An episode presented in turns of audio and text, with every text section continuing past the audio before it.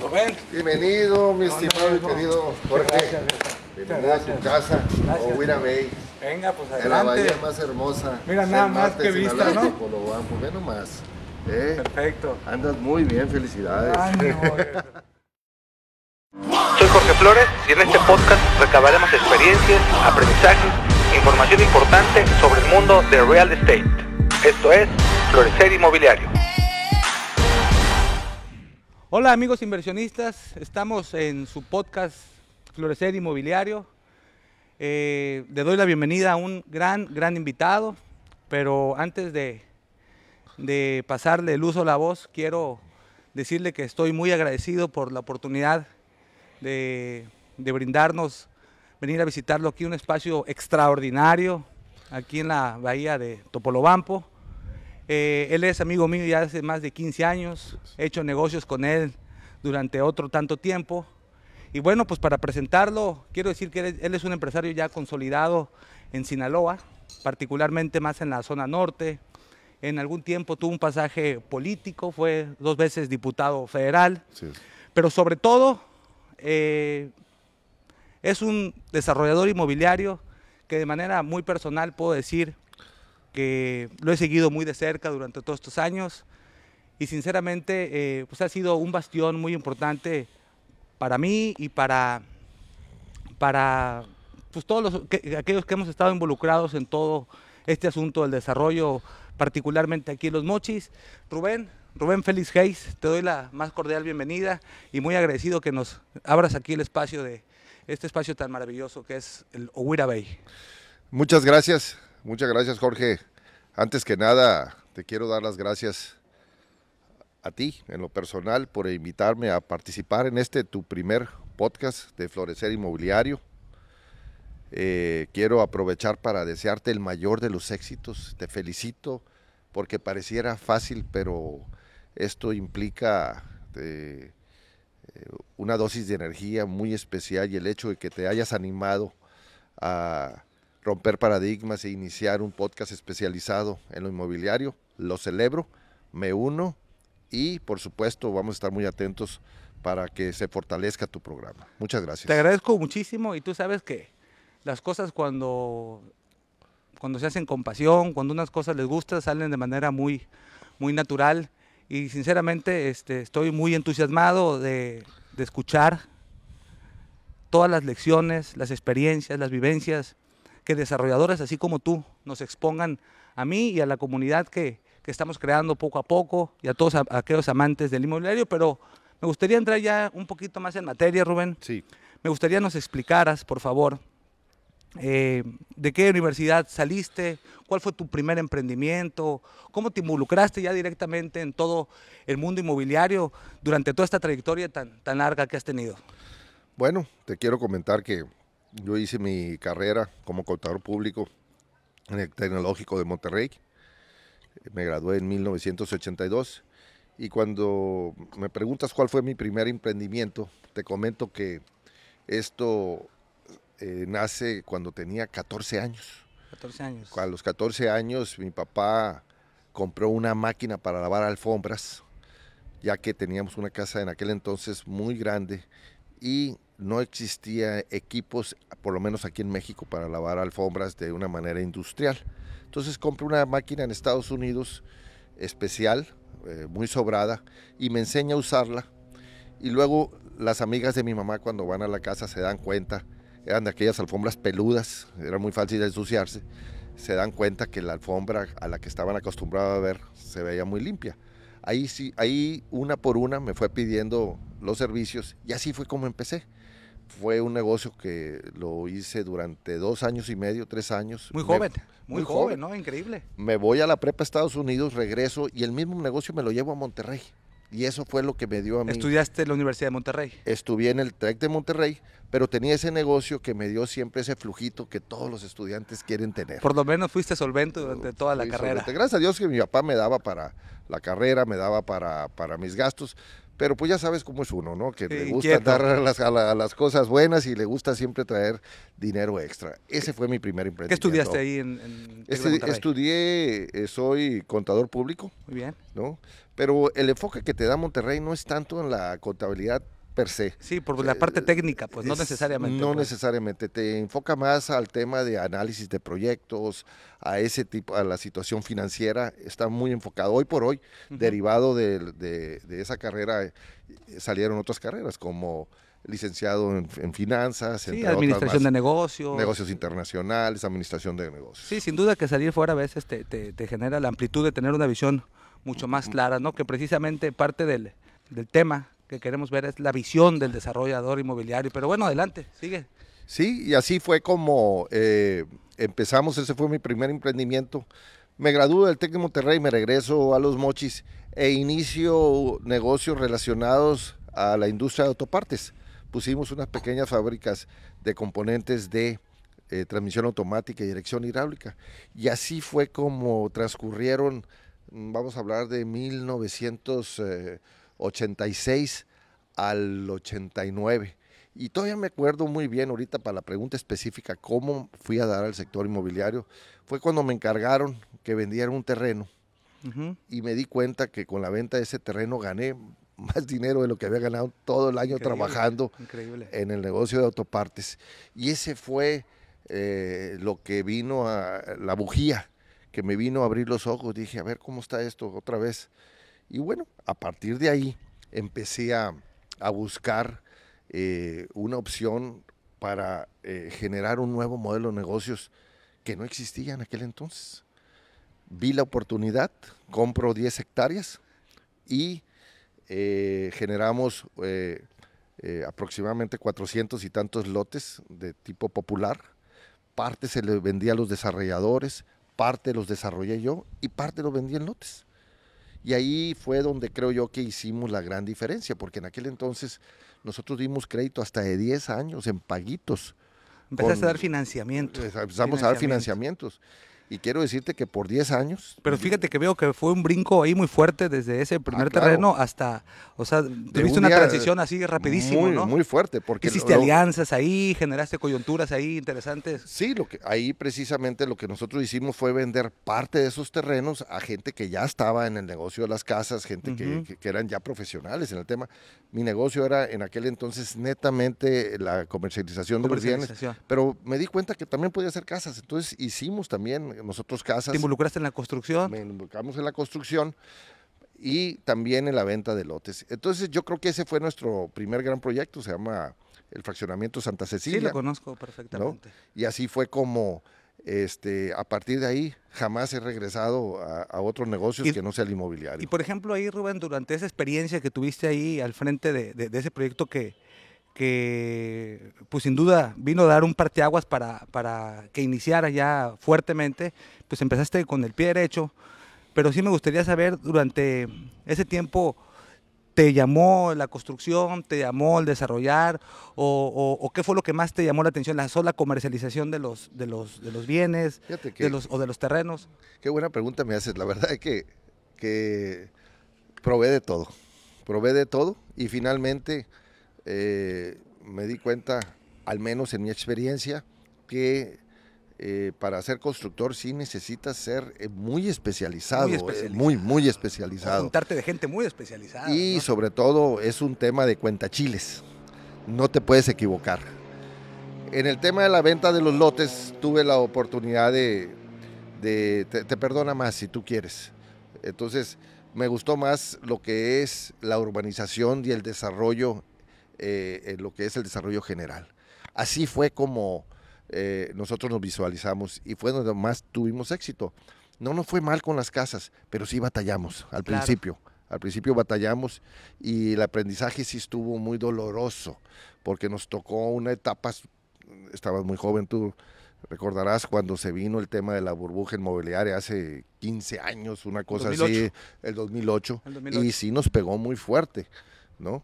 Entonces, para mí todo eso fue parte de las vivencias y las experiencias que me han ayudado hoy por hoy a tomar decisiones un poquito más eh, soportadas. Todo ese segmento que trabajaste este, en ese fraccionamiento Santa Cecilia, era dirigido a un segmento popular, Sí, un segmento popular.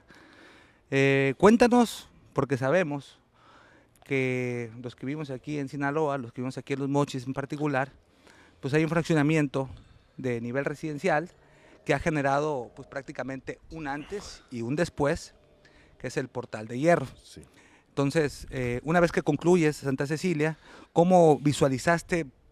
Porque ahorita por lo general los desarrolladores inmobiliarios, Rubén, pues se perfeccionan y se especializan en, en- en ciertos Segmentos, segmentos, en ciertas áreas.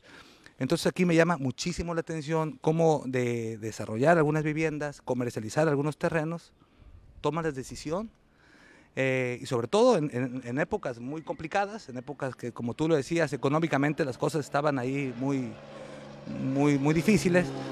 ¿Cómo cambiar de segmento a un nivel residencial alto? Sobre todo una ciudad chica Sí, como la ciudad de Los Mochis. te cuento. Es una historia muy interesante. En el 2000, en el año 2000, el licenciado Francisco Labastida me pide que lo acompañe en Eh, su ex- en el exgobernador. el exgobernador en la campaña para ser presidente de la República. Entonces ahí tuve la oportunidad de viajar por todo el país. Viajé a las principales ciudades. Digo, me- te ha gustado muchísimo la política también, a lo bueno, largo, ese, fue todo el tránsito. eh, así es, ese fue mi primera incursión. Y quiero decirles que, que gracias a esa experiencia de haber conocido todo el país, pude conocer cuál era la tendencia que había y me di cuenta que en todas las ciudades grandes se estaban desarrollando los cotos privados.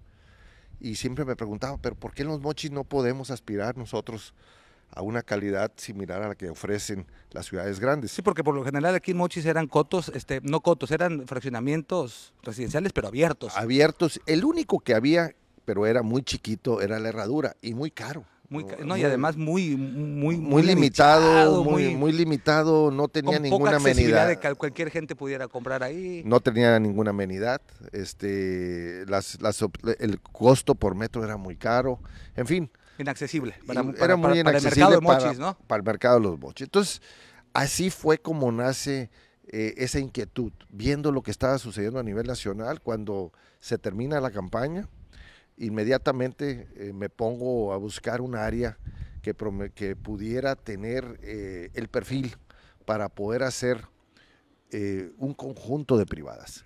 Portal de Hierro tiene 11 privadas, este, son 60 hectáreas aproximadamente. Y bueno, encontré en un terreno, un predio que está hoy por hoy prácticamente pues, está en la ciudad. En aquel entonces me decían, me voy a ir a vivir un ejido el 9 de diciembre, ¿cómo es posible? Estás Sí, loco. Estaba retirado. Y quiero decirles que cuando tengas eh, tú ese instinto de las cosas, no te dejes llevar por lo que te dice la gente. A mí todo el mundo me decía, solamente un pen, no voy a decir la palabra por respeto a la audiencia, se atreve a hacer lo que tú estás haciendo. Así me lo dijeron. Y lo peor del caso, te quiero decir, que, que una vez que empecé a comprar los terrenos y todo eso, este, cuando me doy cuenta que el acceso estaba muy limitado, en aquel entonces te recordarás que solamente era solamente de un solo de carril. un solo carril. Y accidentado. Eh, accidentado y luego el, el- de lo que era la Texas hacia ahora el Centenario estaba horrible. era- Sí, sí, sí. Era, estaba horrible, era un caminito todo. No, incluso no estaba la, la- la plaza comercial que, que el día No, de hoy es todo, no, o sea, ni siquiera ni sus luces, pues. No, no, sin embargo, este, yo tenía el- ese gut feeling que le llaman de que la ciudad se venía para acá, hacia el aeropuerto, hacia Topolobampo, ¿no? Y que el crecimiento, indudablemente, en el caso residencial, era para este lado. Y así fue como nos echamos adelante, fue como compramos en esa área. Pero, por ejemplo, eh, una vez que concluyes y lograste tener experiencia después de Santa Cecilia, eh, ¿utilizaste algún mecanismo, un análisis de mercado, un estudio que te permitiera decir, el segmento, el segmento residencial es un segmento que el mercado de Mochi me lo puede absorber, me lo puede, me lo puede eh, comprar? ¿O fue un tema de timing, de sensibilidad? Porque realmente el proyecto, para quien no lo sepa, es un proyecto que no sé si, de- no sé qué superficie tenía. Son de 60 a 70 hectáreas aproximadamente. 60, 70 hectáreas. Eh, Según yo, este, son cinco, son como unas 8, 10 o 11. 11 privadas. 11 privadas. Sí. 11 privadas. Es un proyecto que como pueden, como pueden advertir, pues es un proyecto macro, es un proyecto Grande. muy, muy grande, sobre todo una ciudad tan, tan chica como es la ciudad de Los Mochis. Entonces, ¿pero utilizaste algún instrumento de ese tipo? Fíjate que quiero decirte que no. Porque si no fue un riesgo increíble. No, no, pues, no, no, no, es que a veces me regreso en el tiempo y digo, bueno, ¿de cuál fumé en qué- aquel, qué de qué valiente marihuana era. fumé para, para echarme ese viaje? Sin embargo, no, no, no te lo pongo en perspectiva. La verdad es que yo sentía que no había, eh, no, no había oferta de ese tipo de producto. Y yo tenía eh, la visión de ofrecer algo que no tenía en el mercado. Queríamos innovar, vamos a ofrecer algo que no hay en el mercado. No vine a ofrecer los mismos lotecitos, el mismo fraccionamientos abiertos, vamos haciendo algo diferente.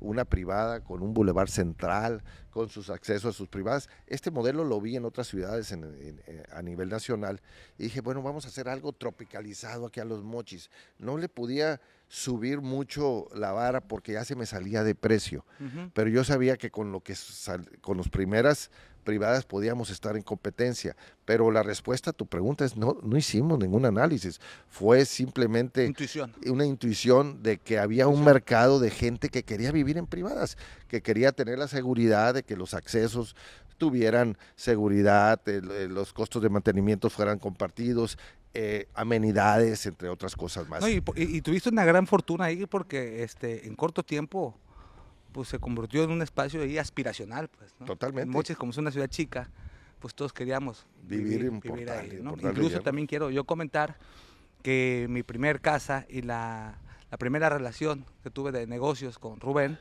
fue precisamente cuando fui a visitarlo y le pedí, yo veía materialmente imposible en mis condiciones accesar a un lugar de ese tipo. Voy con Rubén, voy al proyecto, me impresiono y le digo, oye Rubén, este, o señor Rubén, como le decía en aquel momento, Sí.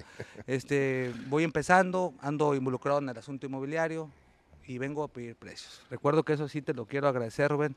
Me dijiste el primer momento, te fío un lote, ahí me lo vas pagando, una de las privadas que era Germanias. Germanias. Germanias y de ahí empezamos a empezamos a, a- a pagar ese terreno.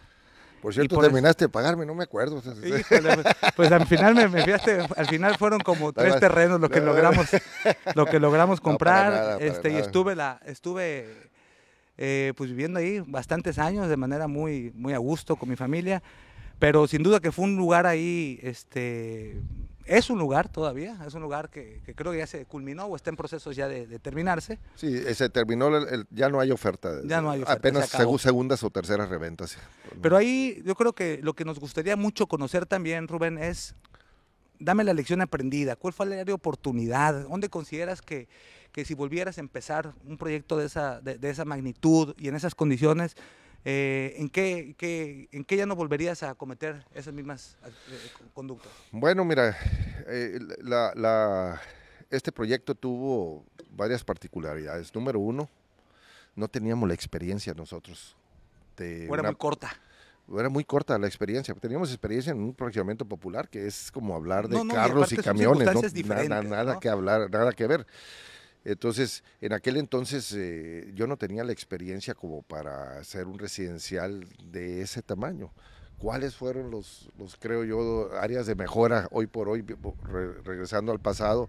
Para la número uno, creo que creo yo que me hubiera gustado contar con asesoría de gente que se había dedicado ya toda su vida a eso eh, para to- fortalecer todavía más fortalecer todavía más la oferta que hicimos. En aquel entonces como fue el primero pues todo estaba todo dar porque no había más o sea eso es lo que había no entonces eh, ese tema número uno el tema de la planación. El, el número dos eh, este el tema del financiamiento ¿No hubo, ¿No hubo una palanca financiera ahí? no, no hubo palanca, todo lo hicimos con flujo propio, Ah, del- a pulmón. tenía- a pulmón lo hicimos y con puros intercambios, esto es con contratistas, urbanizadores, fabricantes de block, eh, eh, con los O sea, sí concreteros, hicieron alianzas ahí alianzas. profundas. Y nuestra visión fue la siguiente, a ver, no tengo financiamiento, prefiero sacrificar el 20-30% de las utilidades generales del proyecto.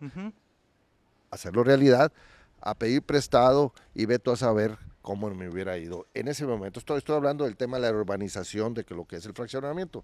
Posteriormente solicitamos crédito para, eso sí, para hacer las casas, pero ese fue otro proyecto dentro del proyecto. Fue ¿no? ya después.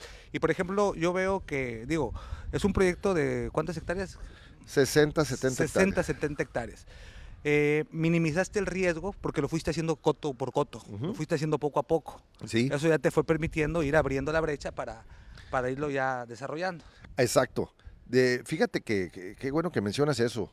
Sobre todo los que están metidos en estos negocios, yo le diría que se vayan con mucho cuidado porque tú recordarás que ese fue el gran error que cometieron en Loma Dorada. Loma que Dorada, ellos un quisieron proyecto un proyecto muy bonito, sin embargo, empezaron a comercializar por todos lados sin terminar las áreas este, que iban, que las partes de enfrente, le vamos a decir. Entonces llegó un momento que el, que el- que el proyecto prácticamente se colapsó porque Se no les, alcan- no les, no les Un alcanzó, el- muy ambicioso, muy ambicioso. grandísimo, ¿no? Entonces, en vez de hacerlo por etapas, Por lo etapas. quisieron hacer todo de un solo golpe y no pudieron. No hubo la capacidad financiera ni hubo este el flujo suficiente para soportar el tamaño de ese proyecto.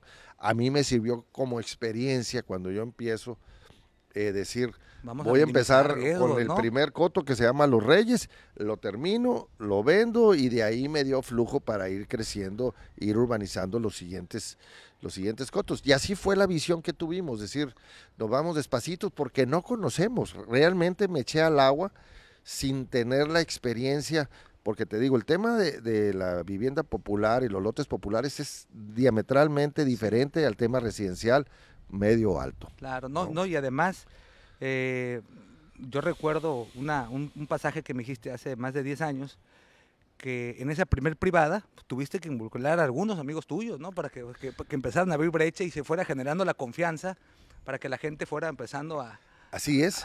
Hubo a varios amigos míos que Porque a veces ese primer brete, Rubén, es el, es el- es el difícil, pues, ¿no? Sí. ¿Cómo generamos la primer confianza? ¿Quién va a vivir con, en estos lugares?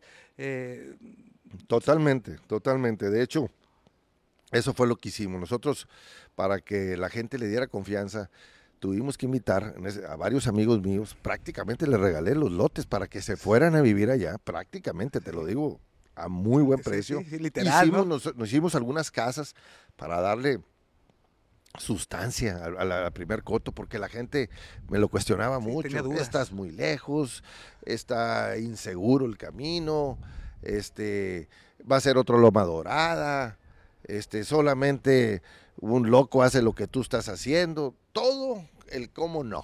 No, y sobre todo ahí te va, ahorita, ahorita, por ejemplo, ya 10 o 15 años después, te das cuenta de que todo el crecimiento y el desarrollo urbano de los mochis está, es, ese es el lo, polo, lo jalamos ese es el nosotros polo de nosotros, desarrollo ahorita nosotros lo jalamos a Mochis para acá ¿sí? no Ahorita, por ejemplo, el metro cuadrado en esa área, pues yo creo que son de los que están por encima son de, de- de- son los más altos. Para empezar, la zona que generamos nosotros, esto es los diferentes fraccionamientos alrededor de, de- de Portal de Hierro, porque nosotros fuimos los pioneros, hoy por hoy es la que más aporta impuestos al municipio. Esto es en temas de prediales, entre otras cosas. Ahí te, das, ahí, partes te da- suma. ahí te das una idea de la aportación que hicimos también para generar más impuestos, más prediales al municipio. ¿no? Entonces fue, fue realmente toda una experiencia para mí porque nunca me imaginé, sí lo veíamos, la visión sí la veíamos, pero nunca me imaginé lo que iba a traer, el, impacto que iba a tener en nuestra comunidad, lo, lo importante que iba a ser todo para la zona. Sí veíamos que iba para allá, sabíamos que- que estaban dadas las condiciones, pero de eso a poderlo ver como el día de hoy, que vas y ves el CUM, que ves los diferentes fraccionamientos, que ves los diferentes proyectos que se están acercando ya a toda esa área, el tema del hospital. Entonces, El bueno, del pues, hospital, sí. algo hicimos bien. Y por ejemplo, digo, yo rescato de, de toda esa experiencia que nos compartes, eh, el generar alianzas es clave. Definitivamente, porque, eh, número uno, en el caso muy particular de nosotros, eh, no teníamos ni la capacidad financiera, ni la capacidad técnica, ni la capacidad ejecutiva, y te lo admito, digo, lo que sí No, teníamos... además es eres las- contador, tu formación, como lo dices, este, no, no se no- gestó ahí. ¿Qué es lo que sí teníamos? Las ganas de hacer las cosas, la pasión de, por el sector inmobiliario. Aquella primera venta que me, se me metió a mi ADN y dije, de aquí soy yo, de aquí no me salgo, este es el futuro para mí.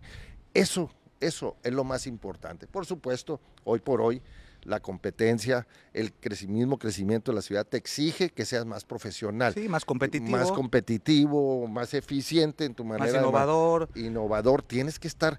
Mi, mi, mi, consejo sería a todas las personas que me están escuchando y que están en el sector inmobiliario, tienen que innovar. Tienen que ver los diferentes eh, trends que están pasando a nivel internacional y cómo los puedes tropicalizar a tu entorno. No hacerlos exactamente igual, pero tropicalizar esas, eh, esas tendencias que hay hoy por hoy en el sector inmobiliario. Ese es la clave. Hacer cosas diferentes que, y que puedas tener una oferta eh, mucho más atractiva que lo que hay en el mercado. Y por ejemplo, ahí Rubén, una vez que concluyes ya eh, exitosamente, comercialmente ese proyecto y que lograste este, posicionarlo, ¿cuál fue la visión? ¿Qué dijo Rubén? ¿Qué sigue?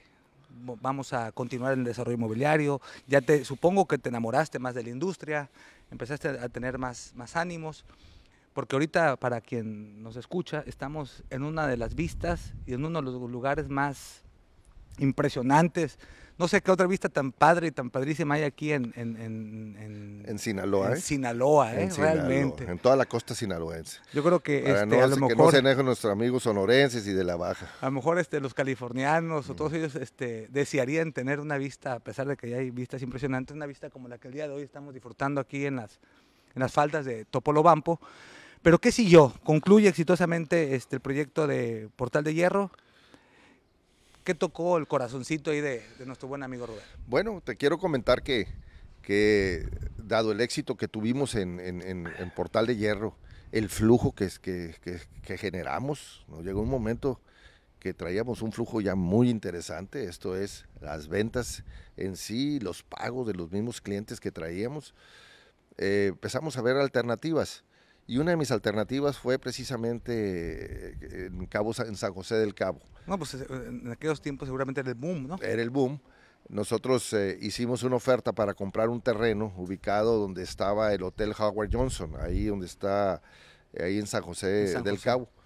Y bueno, este, nosotros hicimos la oferta a una empresa que habían comprado activos Alfoba Proa nosotros ya habíamos tenido, eh, habíamos comprado unos 20, 30 activos aquí en esta zona, a esta empresa. ¿Qué eran sesiones de derechos litigiosos, no, No, no, te los daban, solamente tuve problemas con uno, eran ya juicios ya ganados, entregas, ya te, eran, ah, eran casas. estaban escritura, con escrituración y todo. Sí, escriturados, terrenos, etcétera. No, no eran casas populares, eran... eran o sea, también incursionaste en otra área de, de inmobiliario. Sí, por supuesto. Eh, ahora le llaman este, el flipping, yo ni sabía que le llaman el flipping, que comprar, este, remodelar y comercializar, pues, ¿no? En ese, en yo le entré al flipping sin saber que existía el flipping. yo también, realmente. Eh. Yo he comercializado más de 300, 400 eh. casas y ahora veo que es el concepto de flipping que está muy en boga. pues yo sin saber que existía ese concepto, se, vi que, las, que los precios estaban muy atractivos, traíamos mucho flujo en aquel entonces y este me compré, pues yo creo que cerca de unas 30 propiedades. Aquí en, Los Mochis. Aquí en Los Mochis. Y luego eh, esa empresa me dice, oye, fíjate que tenemos ese terreno. Y así fue como fui a dar a, Los Cabos. Sin embargo... Eh, ¿Cerraste el negocio en Los Cabos? No lo pude cerrar.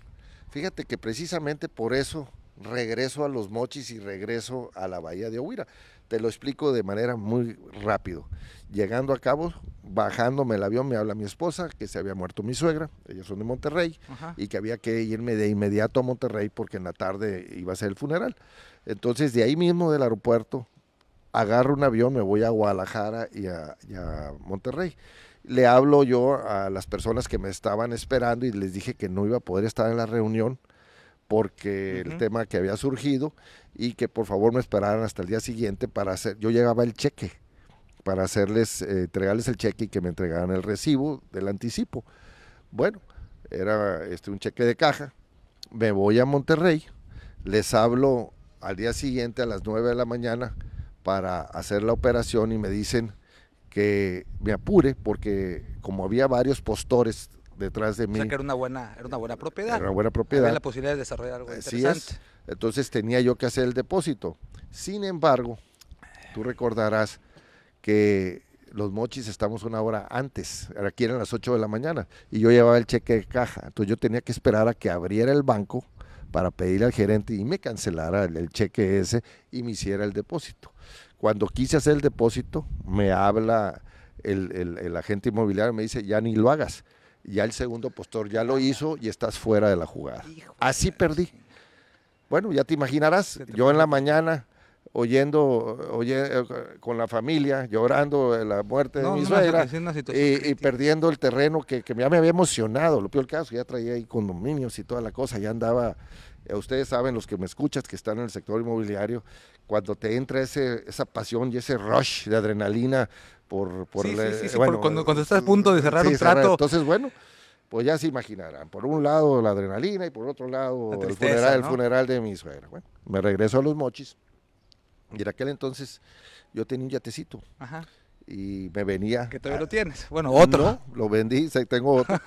y me venía aquí precisamente, aquí al San Carlos, me gustaba pararme ahí, echarme al agua. Y me le quedé mirando aquí a lo que es el Cerro del Yache. Y ahí empecé otra vez a soñar. Empecé a soñar y dije, ¿cómo se vería ese cerro? Con condominios, con una marina, este, con un área comercial. Y empecé a soñar, a soñar. Tenía ya en mi experiencia haber viajado a muchos países y conocer eh, el potencial que se puede tener al lado de- de- del mar, en las bahías. Entonces así fue como me puse en contacto con los que eran propietarios de, esta, de, de este predio y empezamos una serie de negociaciones. En aquel entonces había problemas internos en la familia, finalmente logramos solventarlos y logré adquirir este predio. Quiero- Así, ahí me gustaría rápidamente nada más contextualizar. Aquí estamos en un es un cerro que está a las orillas aquí de la bahía de Ohuira y es un cerro este pues que nomás de verlo te impresionas porque uno como desarrollador el meterse a querer desarrollar en, características rocosas, en alturas, pues realmente se tiene que tener o, o mu- o mucha hambre o mucha visión o- y mucha pasión por este asunto porque no cualquiera se mete a una, una zona de esta, en estas condiciones. Entonces, a pesar de eso, viste esos riesgos y dijiste, va para adelante. Sí, y, también hay, hay algo que no te he dicho y, y sí es importante. En aquel entonces eh, yo participaba muy eh, activamente, no, no, no nomás en la política, sino también eh, er- era consejero del API, Quito Polobampo, era consejero del CODECIN, había sido presidente de Canacintra, entonces tenía un- una O sea, serie... que empezaste a desarrollar este, paralelamente dentro del desarrollo inmobiliario acciones políticas, que seguramente a lo mejor una fue consecuencia de la otra, acciones de cámaras empresariales. Sí, e- eso me dio mucho la sensibilidad de lo que estaba pasando, de lo que se venía. Entonces, yo en aquel entonces me, me puse a pensar, a ver, este, esta bahía, si estuviera en Monterrey, eh, hoy por hoy no hubiera un solo terreno disponible. completamente. de Ya acuerdo. les- y, y me acuerdo muy bien, tengo, tengo muchos amigos en Monterrey, me acuerdo muy bien de ese pasaje porque así fue como me animé y, este, y dije, me imaginé Huira Bay, cómo lo quisiera ver. Y así fue como finalmente eh, cerramos la operación y iniciamos todo un proceso. Ya nomás una vez que habíamos comprado aquí, empecé a ver a mis alrededores, cada vez que venía, veía todos estos cerros, lo que es la Sierra de Navachiste, volteaba para el lado, lo que es el lado del pararegido aquí, Rosendo G. Castro, este, hacia Paredones, y decía yo, llegué en un momento dado a pensar, decir, ¿por qué no podemos hacer algo como en Fort Lauderdale, que puedas llegar en tu yate Claro. a tu casa? Y dije, pues de una vez, va, y me animo y compro todo lo que es hoy por hoy los predios del Rosendo G. Castro, de aquí prácticamente hasta Paredones, ¿no? Y bueno, pues la noticia se, se corrió como pólvora y los ejidatarios de aquí, de lo que es el muellecito y el, carricito, me fueron a buscar para ofrecerme las tierras, en este caso todos los cerros que estaban este, aquí en la bahía. En aquel entonces le dije, no, no me interesa porque a mí realmente lo que me interesa es lo que está aquí inmediatamente al lado mío. Sin embargo, este, eh, como ustedes comprenderán, los que estamos metidos en el sector inmobiliario, hay de esos días que te levantas y dices, va, Adelante. si te ha pasado, que dices tú, supuesto, va, Por supuesto. va y va y que va. Les hablé, pues en lo que menos que Es, lo bonito de esto, eh, ¿no? que es la menos- en lo que adrenalina de menos que esto. canta un gallo, le dije, señores, quiero comprar todo el frente de la bahía. Ustedes eh, son dos ejidos. Entonces vamos a empezar primero con el muellecito. Y así fue como empezamos, ¿no? Llegamos a un acuerdo, se les pagó el 100% de lo que se acordó. Y inmediatamente el otro ejido pasó un, un tema social muy interesante. Tú te puedes imaginar, los dos ejidos viven en la misma comunidad y la mitad del ejido traía dinero y la otra no. Tú sabes lo que eso provocó. Sí. Que ver, ver a, las, a, las, a, las a las doñitas pandas cargando mandado y por el otro lado, pues nomás viendo. Entonces había una presión social fuertísima por vender.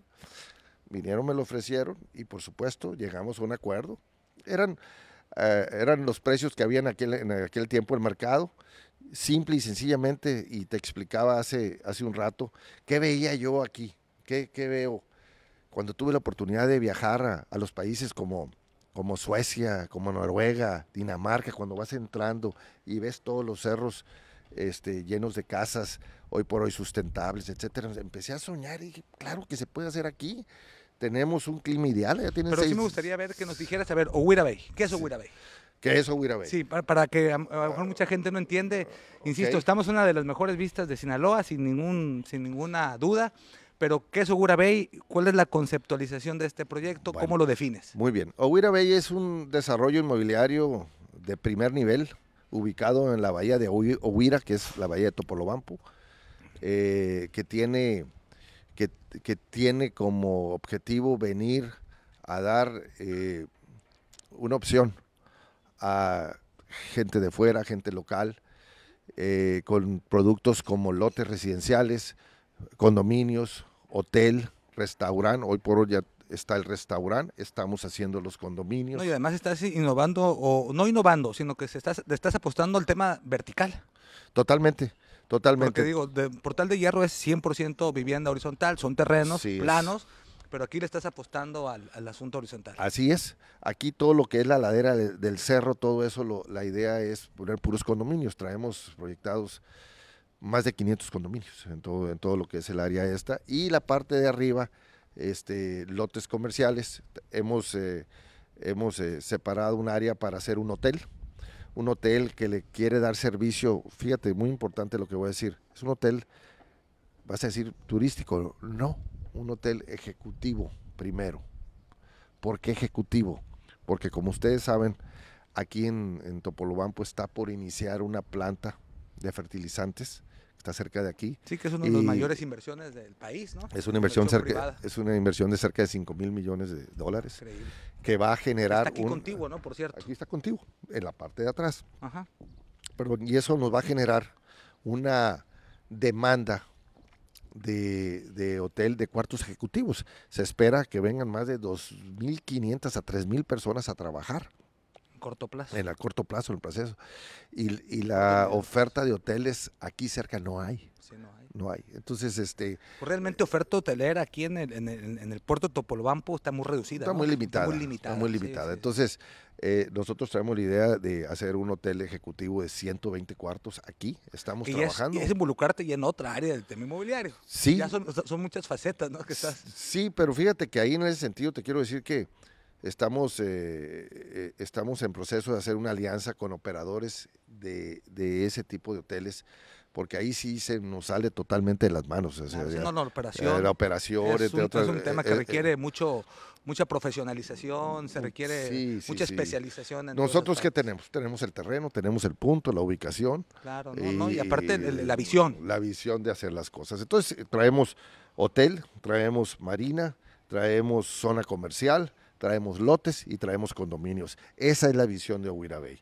¿no? En, una, en una primera etapa estamos trabajando en esta área y posteriormente la idea es movernos hacia el frente, hacia lo que es, le llamo yo Carricito City, lo que le llamo este, todo lo que la- siendo prácticamente los, los cerros que están aquí en mis espaldas. Exactamente, cerros que están aquí en mis espaldas. exactamente. Pues por lo menos veo que tienes este en qué entretenerte los próximos 5 o 10 años. ¿no? Es un proyecto muy grande, muy ambicioso, que, que sin duda pues va, va a eh, colocar al municipio de Ahome, a los Mochis, a la Bahía de Topolobampo, en un antes y un después, ¿no? Como Totalmente. ocurrió en su momento con... Así es, así es Con tu nuestra, nuestra pasión, proyecto. nuestra pasión, Jorge, es innovar, hacer cosas diferentes.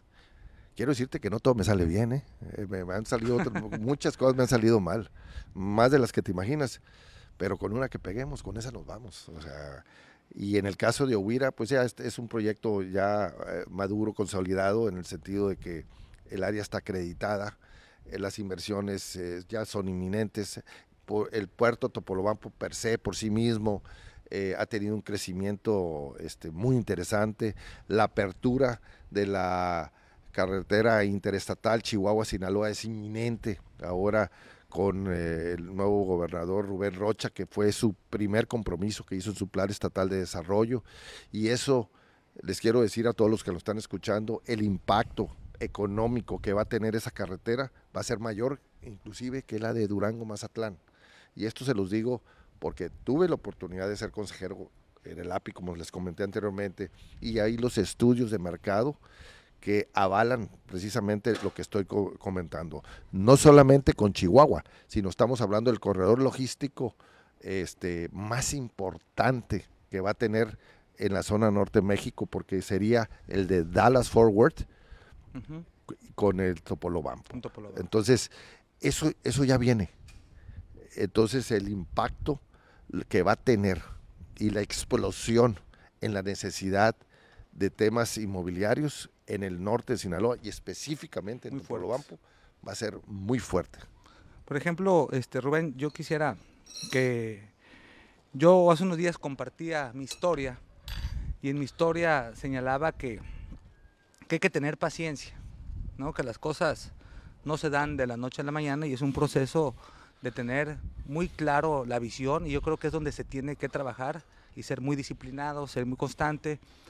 Y, pero sí me gustaría, dentro de tu experiencia, que nos explicaras tres de los puntos que consideras eh, no repetirías o tres de los puntos que consideras que debe de, de- de cuidar un joven o un arquitecto, o un ingeniero o un financiero que quiere involucrarse de lleno en toda la industria del desarrollo inmobiliario o de, o de la industria inmobiliario per se.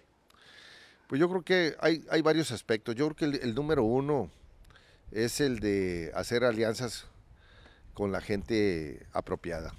Yo veo que muchos negocios se han ido al pozo precisamente porque cuando haces alianzas con gente que no está a tu nivel, que no tiene la misma visión, que no tiene la misma capacidad de compromiso o no tiene la misma pasión, la misma energía para llevar a cabo eh, el proyecto, la propuesta, es ahí es una de las principales causas de, de fallas en los proyectos inmobiliarios. Sí, hay que tener alianzas, pero donde haya una empatía en todos los sentidos, ¿no? De, de- emocional, de valores, Así eh, es. y que de- compartan y de, una- un- compromiso. y de compromiso. de compromiso, porque a la hora de los fregazos, Claro. cuando las cosas se ponen mal, ahí es donde te sale todo. Entonces, Sí, en el tema inmobiliario es muy común que las cosas se atoren. Y cuando se atoran, y esas personas o tus socios dependen únicamente de sus ingresos de ese, de ese proyecto, es cuando las cosas truenan. Claro. Entonces, tienes que fijarte mucho que tu- tus, eh, tus eh, socios, tus alianzas, no sea con personas que, que sí, dependan tienen que tener una afinidad totalmente. en todos los sentidos. En todos los Las sentidos. alianzas es un punto clave. Eh, Las alianzas es un punto claro. Un segundo punto es el tema de financiamiento. El financiamiento te ayuda, pero a la vez te mata. Claro. Yo estuve a punto, a Totalmente punto de perder más de la mitad del fraccionamiento Portal de Hierro porque traíamos unos créditos puente para hacer casas en aquel entonces este y nos tocó en el 2008 cuando se vino la debacle inmobiliaria inclusive eh, imagínate no había créditos se cerraron Sí, los créditos completo, ¿no? nosotros con el con yo le decía a la, a la La banca hipotecaria colapsó le prácticamente. decía, le decía al hipotecario, oye, espérate, tú me diste el crédito puente, ahora yo te pido los créditos para individualizarlos y no me los querían dar. Aún así ca- calificándolos. Entonces, imagínate, y ahora quieres que te pague. Entonces, era, fue, fue para mí la mejor escuela. Digo, la- las palancas financieras, los créditos puentes son una mu- muy buena herramienta, pero yo creo que se tienen que utilizar cuando haya una maduración del proyecto y sobre todo que haya eh, que el mercado ya esté comprobado que va a absorber esos productos porque si no es muy riesgoso. ¿no? Exactamente. Muy Entonces, en el tema de financiamiento, yo te diría, siempre ten tu plan B. Siempre que te plan B. ¿no? El plan B. Porque el plan A, este, Sí, muchas veces se- muchas veces está fuera de tus manos, se te sale de control, como te comenté, a mí, a mí me pasó y créeme que me, me estaba volviendo loco, porque to- imagínate, las pocas casas que vendía, depo- las individualizábamos y, el, y se tragaba todo el Sí, dinero, el, banco se chupaba todo el dinero y no me quedaba nada para seguir operando. No, no, fue para mí una gran experiencia. Y una, y una tercera este, consejo es el tema de, de ver hacia adelante, de, de- de poder anticiparte a lo que se viene para poder, en base a eso, poder eh, adquirir propiedades que tengan eh, futuro, que tengan eh, probabilidades, que tengan futuro, que temas que cuando hablo de futuro, que es que- que puedan crecer de valor. Porque acuérdate que la magia de los que nos dedicamos a esto es como invirtiendo un peso, metiendo el otro peso, lo podamos vender en cinco pesos. Claro. Finalmente, ese es Y en ese la- proceso, este, pues generar valor, no solamente final bajo la óptica este, financiera, sino generar valor también para su usuario final, ¿no? Exactamente. O sea, tiene que ser ahí un ganar-ganar. Esa pues. es la clave. de ver, ver que los activos con los que te estás involucrando te puedan generar valor. Porque si vas a comprar un predio o vas a comprar un terreno o lo que sea, que va a valer lo mismo 10 años después, pues sí, ¿sabes qué? No. Claro, sí, no porque a veces este, hay mitos de que todo en el tema inmobiliario es con un crecimiento, situación que, que No es así, no, ¿eh? Yo te puedo llevar ahorita aquí a Mochis a un montón de predios que valen lo mismo hace Sí, 10 años sí, sí, sí. y ahí están. Y en términos reales, pues eso es un estancamiento porque la, la- la- la inflación sube y si hay estos están por debajo, pues está perdiendo dinero con algunos bienes inmuebles. Totalmente. ¿no? Totalmente, porque aparte pues tienes que estar pagando impuestos, eh, prediales, etcétera. Pero bueno, eh, esas tres cosas serían para mí eh, claves para los que están metidos en el, en el tema inmobiliario. Esta es mi humilde experiencia, es lo que a mí me ha tocado aprender y, y bueno, se las transmito con mucho gusto porque pues ya tengo en el tema aproximadamente, voy para 30 años en el Ya tema, 30 años. años inmobiliario. No estoy tan Digo, lo resumimos, lo resumimos ahorita en media hora. No estoy Pero- tan viejo, pero más o menos tengo como 30 Empezaste años en el tema, pues sí, pues, relativamente joven y bueno, pues con muchos retos. ¿no? ¿No te arrepientes este haberle dedicado la energía a toda la industria inmobiliaria? No, hombre, Te, por te ha regalado pues prácticamente Pues, muchísimas si, si cosas. mañana me muero y vuelvo a nacer, regreso a lo mismo. Es lo que sé hacer. Nos ha ido muy bien. Me apasiona. Y lo más importante, me mantiene siempre eh, eh, con una dosis de, eh, ¿qué te de energía, queriendo crear, queriendo hacer cosas. Cada vez que veo un proyecto nuevo, que ya ves que ahora en las redes te salen, el algoritmo me tiene Sí. bien detectado Sí, sí, sí, cualquier sí, de todos los todo- todo- inmobiliarios todo- me, los, me acá. los avienta. Sí, Cada la vez comunidad que, se- se- se- se sí, está más cada vez que veo un nuevo proyecto, me apasiona ver pues todas las características, todas las amenidades. Veo cómo, sobre todo en el área eh, eh, eh, turística, inmobiliaria, en el, allá en lo que es Cancún, Tulum, Playa del Carmen, veo la competencia tan atroz que hay Increíble. que increíble. pues, Yo digo, wow, digo yo, aquí estamos todavía en pañales. No me gusta comparar peras con manzanas, pero, pero veo que para allá vamos, Para allá vamos, ¿no? ¿no? Entonces, bueno, pues hay que ponerse trucha con todo esto. No, y como dices, ya para finalizar, este, eh, la industria inmobiliaria, a diferencia de otras industrias, otras industrias son muy lineales y aquí uno se tiene que estar renovando proyecto con proyecto, pues, ¿no? Y eso es lo que le genera también la vitalidad, la energía y el estar prácticamente siempre en la, en la, en esa dinámica de, de, de adrenalina que genera todo esto, ¿no? Eh, Rubén, muchísimas gracias, te agradezco muchísimo esta oportunidad. ¿Algo que quieras agregar? Pues solamente agradecerte una vez más a ti, Jorge, a todo tu equipo, la oportunidad eh, que me dieron de participar y sobre todo en este primer podcast de Florecer Inmobiliario. Eh, una vez más te reitero este, que te deseo el mayor de los éxitos porque estás innovando, estás haciendo algo diferente y eso me gusta. Y por otro lado, decirte que, que hay que ponerle los ojos al norte de Sinaloa. Se vienen cosas muy interesantes.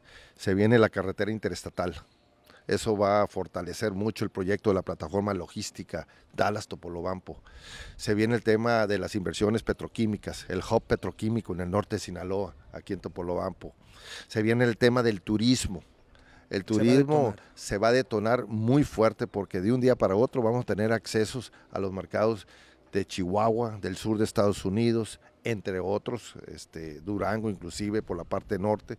Entonces, todo eso va a venir a darle un boom aquí a lo que es eh, el norte de Sinaloa. Vamos aprovechando todas esas fortalezas que tenemos. Tenemos el ferrocarril, tenemos el mar, tenemos aeropuerto internacional. Una conectividad. Tenemos la, mejor conectividad con, con todo México y sobre todo este, el puerto nos da la oportunidad de tener precisamente eh, esa exposición a la cuenca del Pacífico, Centro y Sudamérica. Entonces, estamos en una posición privilegiada y a todas las personas que me están escuchando, aprovecho para decirles que no le quiten el ojo al norte de Sinaloa. Muchísimas gracias eh, y también eh, pues te agradezco mucho Rubén esta, esta oportunidad, esta agradable charla que creo que es de mucho valor. Y bueno, eh, yo quiero agradecer a todos los que nos escucharon, a todos aquellos que nos están viendo en este su podcast Florecer Inmobiliario. Nos vemos hasta pronto y seguimos a la orden. Muchas gracias. Muchas gracias.